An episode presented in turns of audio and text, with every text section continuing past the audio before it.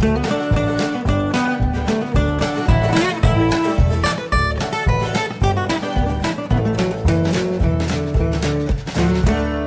und herzlich willkommen zu Jörn Schars feinem Podcast Episode 236.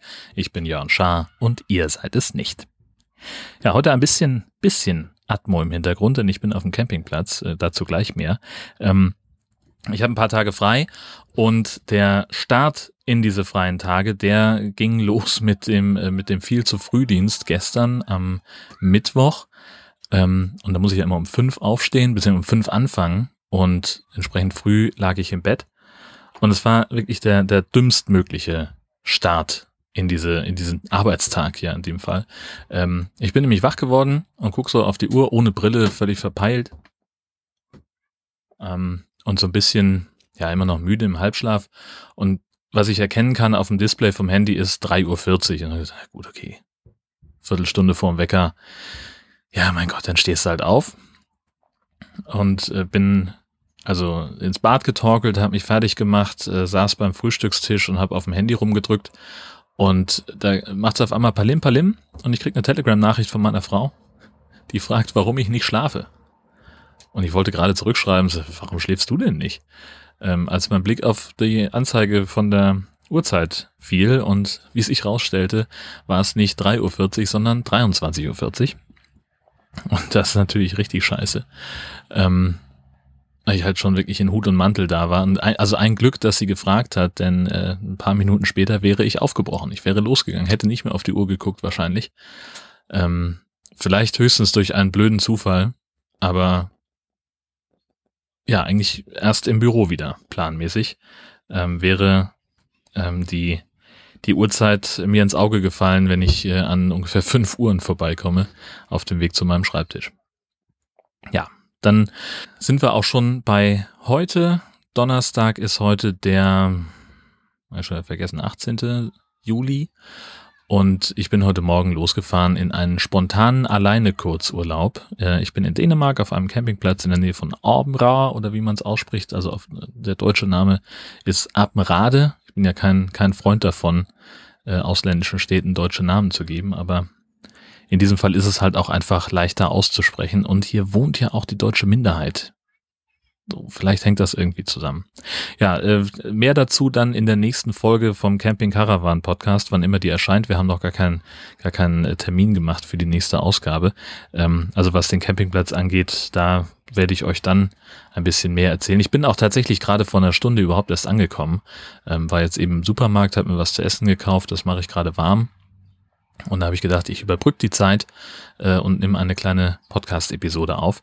Denn dieser Urlaub ist ursprünglich aus dem Gedanken entstanden, ich muss mal ein paar Tage raus, ich muss mal ein bisschen Pause haben, mal was anderes sehen, mich mal ausschließlich um mich kümmern und im Wesentlichen rumliegen und Podcast hören und sonst nicht viel tun, außer mehrfach am Tag Siesta und einfach im Wohnwagen sein. Ähm, und dann habe ich gedacht, ist ja noch cooler, ich mache eine kleine Podcast-Klausur. Ähm, und zwar habe ich, gehe ich jetzt hier wirklich, äh, also es, es, bleibt bei dem Plan, ich bin die ganze Zeit hier im Wohnwagen, also sind nur drei Tage, ne? Das ist jetzt nichts Wildes. Ähm, aber ich werde die ganze Zeit hier im Wohnwagen sein und tatsächlich so Podcast-Sachen machen. Ähm, und ich will ganz viel hören, natürlich. Äh, ich will mal wieder Zeit haben, äh, um, um Podcasts äh, zu hören. Und ich will aber auch ganz viel machen. Ähm, und zwar Dinge planen. Also machen, klar, sowas wie das hier, ne? Eben mal schnell eine Podcast-Episode aufnehmen und raushauen, aber eben auch äh, ganz viel Planungskram machen. Ähm, ich habe ein bisschen was für einen Camping Caravan Podcast, das ich vorbereiten möchte. Ich habe mir so einen Omnia Backofen gekauft. Das ist im Prinzip, kann man sich vorstellen, wie so eine Kugelhupfform, die man umdreht und da oben noch einen Deckel drauf tut und das kommt auf den Gasherd und dann kann man da drin backen. Und das äh, probiere ich gerade aus. Da wird, wird gerade mein, mein Essen drin warm gemacht. Das ist jetzt erstmal nur ein Gericht, das man im Backofen aufwärmen muss. Äh, morgen werde ich auch tatsächlich irgendwie was machen. Ich habe auch ein Koch, äh, Kochbuch dazu gekauft. Und äh, das will ich auf jeden Fall mal ganz, ganz äh, eingehend dann ausprobieren. Und das ist natürlich Sendungsvorbereitung. Und ich habe mir auch ein paar Haifilme mitgenommen. Ähm, denn ich möchte die Sommerpause vom High Alarm Podcast auch eben dafür nutzen, ein bisschen was vorzubereiten, dass wir dann nicht unmittelbar in den Tagen vor der Aufnahme in Stress kommen, sondern dass wir einfach was fertig haben. Und dass es dann cool ist und dass wir die, die Zeit, die wir für die Vorbereitung natürlich immer noch brauchen, halt dafür nutzen können, dass wir, dass wir sagen, wir ähm, kümmern uns darum, dass wir, dass wir mehr coole Shark News finden oder dass wir ein bisschen eingehender in äh, irgendwelche Sachen reingucken, was, was Filmstarts und sowas angeht. Und äh, ja, das, das ist zum Beispiel auch so eine Sache, die auf dem Plan steht. Und dann will ich noch so ein bisschen so Wartungskram machen an den ähm, Blogs von den, von den ganzen Podcasts, die ich ähm, betreibe. Ähm, das sind einfach so, so ein paar Sachen, die ich mir schon länger vorgenommen habe. Einfach so Sachen, die unter der Motorhaube stattfinden was weiß ich, die Einstellungen von den Blogs mal irgendwie einheitlich machen, dass ich also, keine Ahnung, ne, es gibt zum Beispiel, was das Datenbank-Backup angeht. Ich habe irgendwie einen Blog, da, das ist irgendwie alle vier Wochen kommt eine Mail mit einem Datenbank-Backup, bei einem anderen ist aus irgendeinem Grund alle drei Tage. Das ist natürlich totaler Quatsch äh, für etwas, wo wir irgendwie monatlich was, was veröffentlichen, wo sonst nichts weiter passiert. Ähm, und das will ich einfach mal, so, so ein Kram will ich mal gleich glatt ziehen und äh, vielleicht noch so ein bisschen rumexperimentieren. Ich beschäftige mich gerade sehr stark mit den, ähm, mit, mit äh, Templates für, für Podlove. Ähm, also so ganz technisch jetzt gerade. Also genau, das, das sind so, so, so Bausteine äh, dafür, wie die Episoden einzelner Podcasts im Blog und eben auch teilweise im Podcatcher dargestellt werden. Und da kann man eine ganze Menge machen, da muss man sich aber ziemlich reinfuchsen. Das ist eine ganz schöne Formelei. Habe ich jetzt schon mal mit angefangen, mit relativ gutem Erfolg, aber jetzt will ich da noch ein bisschen mehr in die Tiefe gehen und äh, da noch ein bisschen, bisschen was tun. Das ist also das, was jetzt hier stattfindet. Und äh, diese Folge ist auch so ein bisschen, ähm, verändert sich so ein kleines bisschen. Ähm, und zwar habe ich mir überlegt, ich möchte kein Outro mehr hinten an meinen Podcast ranhängen. Ähm, ich finde ja Intro ganz wichtig als Wiedererkennungswert und so, das, das bleibt auch. Aber ich habe einfach bei, bei Hashtag Gastini gemerkt, ähm, dass da da ist ja kein, da, da kommt, die sagen Tschüss und dann kommt da nichts mehr. Dann kommt da zwei Sekunden Stille und dann fängt der nächste Podcast an. Und das finde ich einfach vom Hören in meiner, in meiner Playlist einfach sehr, sehr organisch. Das hat irgendwie, das hat Charme. Und ähm, ich glaube nicht, dass ich äh, bei Jörn Schaas feinem Podcast dringend ein Outro brauche, sondern dass es vielleicht einfach sein kann, dass es auch gut klingt, äh, wenn ich sage, okay, das war's jetzt und tschüss, dann, dass dann einfach mal nichts kommt, dass dann nicht noch die Musik wieder, wieder startet.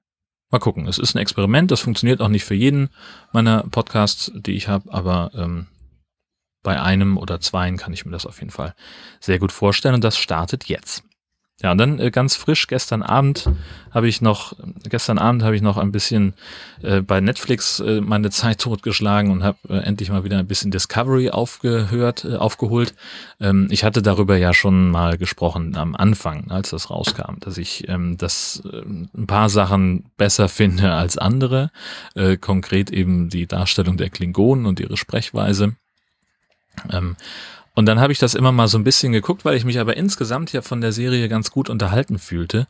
Und jetzt war ich gestern bei Staffel 2, Episode 14. Ähm, hochdramatische Story und ich spoiler jetzt einfach mal, also vielleicht sind da Spoiler drin, also deswegen müsst ihr ein bisschen äh, gucken, ob ihr jetzt weiterhören wollt oder nicht. Oder ob ihr einfach das Kapitel überspringen wollt. Ähm, also es geht darum, dass ja diese, diese KI von Sektion 31 oder wie sie heißt, also die, die äh, künstliche Intelligenz namens Control, äh, die ist gerade dabei, äh, selbstbewusst zu werden und äh, die Macht zu übernehmen und die hat schon ganz viele Sachen manipuliert und bla bla bla bla bla. Und jetzt kommt es eben zum Showdown. Diese künstliche Intelligenz will nämlich die Daten haben von irgendetwas, einer Sphäre, die Millionen Jahre alt ist und die das ganze Universum mehr oder weniger kartografiert hat äh, und, und ein unheimliches Wissen angehäuft hat. Und diese Daten sind in der Discovery gespeichert und sind aber auch so gespeichert, dass die sich dagegen wehren, gelöscht zu werden. Also die, die setzen sich aktiv zur Wehr und greifen auf Schiffssysteme zu und verhindern, dass sie gelöscht werden. Und diese KI möchte die jetzt also haben. Ähm, und die Sternenflotte, die, die ja, Sternenflotte sagt, äh, das ist eine Scheißidee, denn dann wissen wir schon, wird es in der Zukunft richtig scheiße für uns alle, weil die Mutter von Burnham irgendwie da war und das war alles irgendwie kacke. Und ach, weiß der Schinder, was das ist. Ich schnall's auch nicht. Gut, und jetzt haben sie gesagt, wir kriegen das nicht gelöscht. Also müssen wir die Discovery zerstören. Äh, aber gleichzeitig macht sich eben diese KI, die sich in einen Captain verwandelt hat, inzwischen mit Nanobots und Biotechnologie, weiß der Geier was. Die macht sich also mit einer ganzen Flotte auf den Weg zur Discovery und zur Enterprise, die inzwischen zusammenarbeiten. Und während die Enterprise das Personal der Discovery äh, evakuiert, äh, kommen die immer näher und dann wollen sie das zerstören und der Selbstzerstörungsmechanismus funktioniert nicht, dann schießen sie drauf, Schilde sind online, aha, die Daten schützen sogar das Schiff vor der Zerstörung, vor der, der ultimativen Löschung der Daten geht also nicht. Also müssen sie alle wieder an Bord und müssen wegfliegen, um eben vor, vor der KI in Sicherheit zu sein. Und dann geht's richtig rund. Dann sind diese beiden Schiffe, die Discovery, die Enterprise, mit manipulierten Shuttles, die auf Superkampf ausgerichtet sind und mit extra Waffen, bla bla bla bestückt. Und dann kommen diese 31 Schiffe und die haben es irgendwie super vorausgesehen, haben sich irgendwie 200 Shuttles da besorgt, bla. Und sie sagen, alles klar, jetzt können wir kämpfen, aber wir sind sowieso in der Übermacht. Und die KI sagt, denkste. Und äh, stellt sich raus, sie hat selber irgendwelche Drohnen-Shuttles dabei. Hunderte, Tausende. Und es geht richtig zur Sache. Mordsmäßiger Weltraumkampf sieht richtig geil aus und gleichzeitig müssen die anderen ja jetzt ihre Strategie dann hinbekommen. Äh, sieht so aus, dass Michael Burnham sich einen Anzug baut, mit dem sie durch die Zeit reisen kann. Sie haben vorher einen Zeitkristall sich von einem Klingonenplaneten besorgt, muss man wissen. Ähm, und der kommt komplett aus dem 3D-Drucker in Einzelteilen. Man konnte das nicht anders machen. Ja, man kann das nicht replizieren oder so, sondern man muss das wirklich drucken und dann nochmal anpassen und zusammensetzen wie so ein Puzzle. Das heißt, das dauert einfach mal zwei Stunden. Ihr müsst den jetzt hinhalten.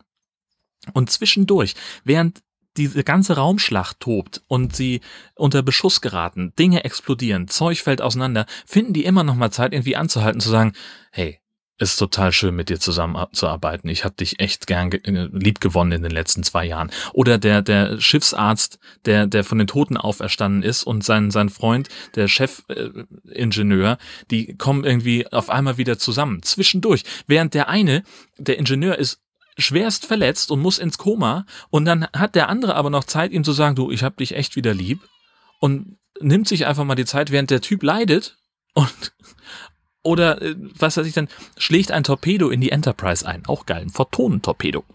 Schlägt ein in die Enterprise, explodiert aber nicht, steckt da einfach in der Hülle und sie sagen, mein Gott, wenn dieses Ding explodiert, dann schlägt es ein Loch über vier Decks, das ganze Schiff ist weg oder das halbe Schiff, alle, die drauf sind, müssen äh, elendig krepieren. Äh, es gibt keine Möglichkeit, dass irgendwie, äh, dass wir uns retten. Also gehen wir mit zwei Leuten hin, und entschärfen das Ding. Na klar, stellt sich raus, geht nicht, weil schon irgendein Bla aktiviert, weiß der Geier was. Und dann ist da so eine, so eine Diodenleiste, 90 Zentimeter lang und wenn die oben anfängt, die letzte oben leuchtet, dann explodiert das Ding. Also ein unsinnig großer Countdown mit da drauf. Außerdem toben rechts und links die Weltraumschlachten. Und wir haben zwischendurch beim Entschärfen dann immer noch mal Zeit zu sagen, ne, ich find's auch voll gut, was sie in den letzten Jahren hier für das Schiff getan haben. Das muss man auch mal zu würdigen wissen. Also ihre Arbeit ist echt gut. Und du sitzt da und denkst dir, Alter, verschwendet keine Zeit, redet da später drüber, entschärft die Kacke. Nein, geht nicht. Man kann es auch nicht umprogrammieren, bla bla bla. Und dies, das, alles geht nicht. Dann müssen sie noch mal kurz sich unterhalten. Inzwischen äh, der erste Offizier weg, äh, Captain Pike rein mit dem Admiral zusammen und die haben sowieso irgendwie was am Laufen. Und dann müssen wir da nochmal drüber diskutieren. Und dieser absurd lange Countdown läuft einfach ab und wir haben jetzt noch 90 Sekunden Zeit wir machen trotzdem noch mal ein Päuschen und reden drüber, wer von uns beiden jetzt im Raum bleibt, denn es gibt nämlich noch die letzte Lösung und zwar ein Shot, ein Notshot, das den ganzen, den ganze, ganze Sektion abriegeln kann. Davon gibt's zwei. Das eine funktioniert, das andere nicht, weil der Computer es nicht mehr steuern kann aus Gründen. Es gibt aber einen Hebel, mit dem man das Ganze manuell bedienen kann. In der unendlichen Weisheit der Schiffskonstruktionsabteilung der Sternenflotte gibt es nur einen, und zwar innen. So, jetzt müssen Sie also erstmal noch eine kurze Pause einlegen und ausdiskutieren, wer von den beiden jetzt diesen Hebel zieht, sprich im Raum bleibt und sich opfert für alle anderen. Ich habe mal gestoppt, ne? Die diskutieren drei Minuten lang. Und jetzt kommt ihr. So, und gleichzeitig ist ja die Rettung.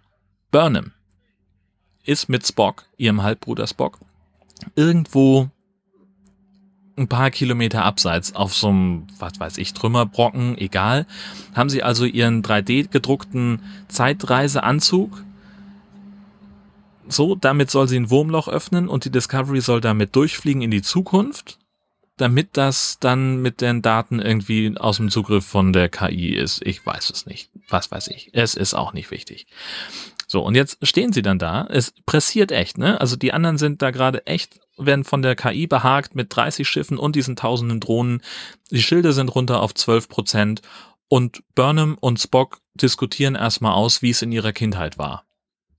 Und ich sage, Leute, kommt ihr mal klar? Könnt ihr bitte mal irgendwie an den Start kommen und hier mal, mal ein bisschen Gas geben? Das sind alles Dinge, die ihr nachher diskutieren könnt, wenn das Problem gelöst ist. Diese tödliche Bedrohung für das gesamte Leben, das, also, das zieht sich wirklich durch diese Folge, dass das Leben des, des gesamten Sektors davon abhängt, dass diese KI diese Daten nicht bekommt, weil sie sonst so übermächtig wird, dass alle vor die Hunde gehen, dass alle dabei draufgehen, weil die KI nämlich denkt, das Leben schützt man am besten dadurch, dass man es ausrottet. Keine Ahnung wieso. So, aber das müssen sie alles noch ausdiskutieren. Alter, hab ich mich geärgert. Ich, ich saß, ich konnte gar nicht mehr sitzen. Ich bin vorm Fernseher hin und her gelaufen. Ich habe die ganze Zeit mit denen geschimpft. Ich habe gesagt, jetzt mach das endlich mal zu Ende. Äh, es geht nicht es, es kann doch nicht wahr sein. Das, ich habe bei Twitter heute geschrieben, ich bin immer noch stolz auf den Spruch, diese Serie fühlt sich im Kopf so an, im, im, im Gehirn so an, wie Bounty schmeckt, nämlich ekelhaft, widerlich. Es macht mir Zahnschmerzen und Kopfschmerzen gleichzeitig und ich möchte ein bisschen würgen. Mir läuft so ein bisschen die Kotze den Hals hoch. Mann! Im Übrigen bin ich der Meinung, dass Horst Seehofer als Bundesinnenminister zurücktreten sollte. Ich wünsche euch eine fantastische Woche. Bis bald.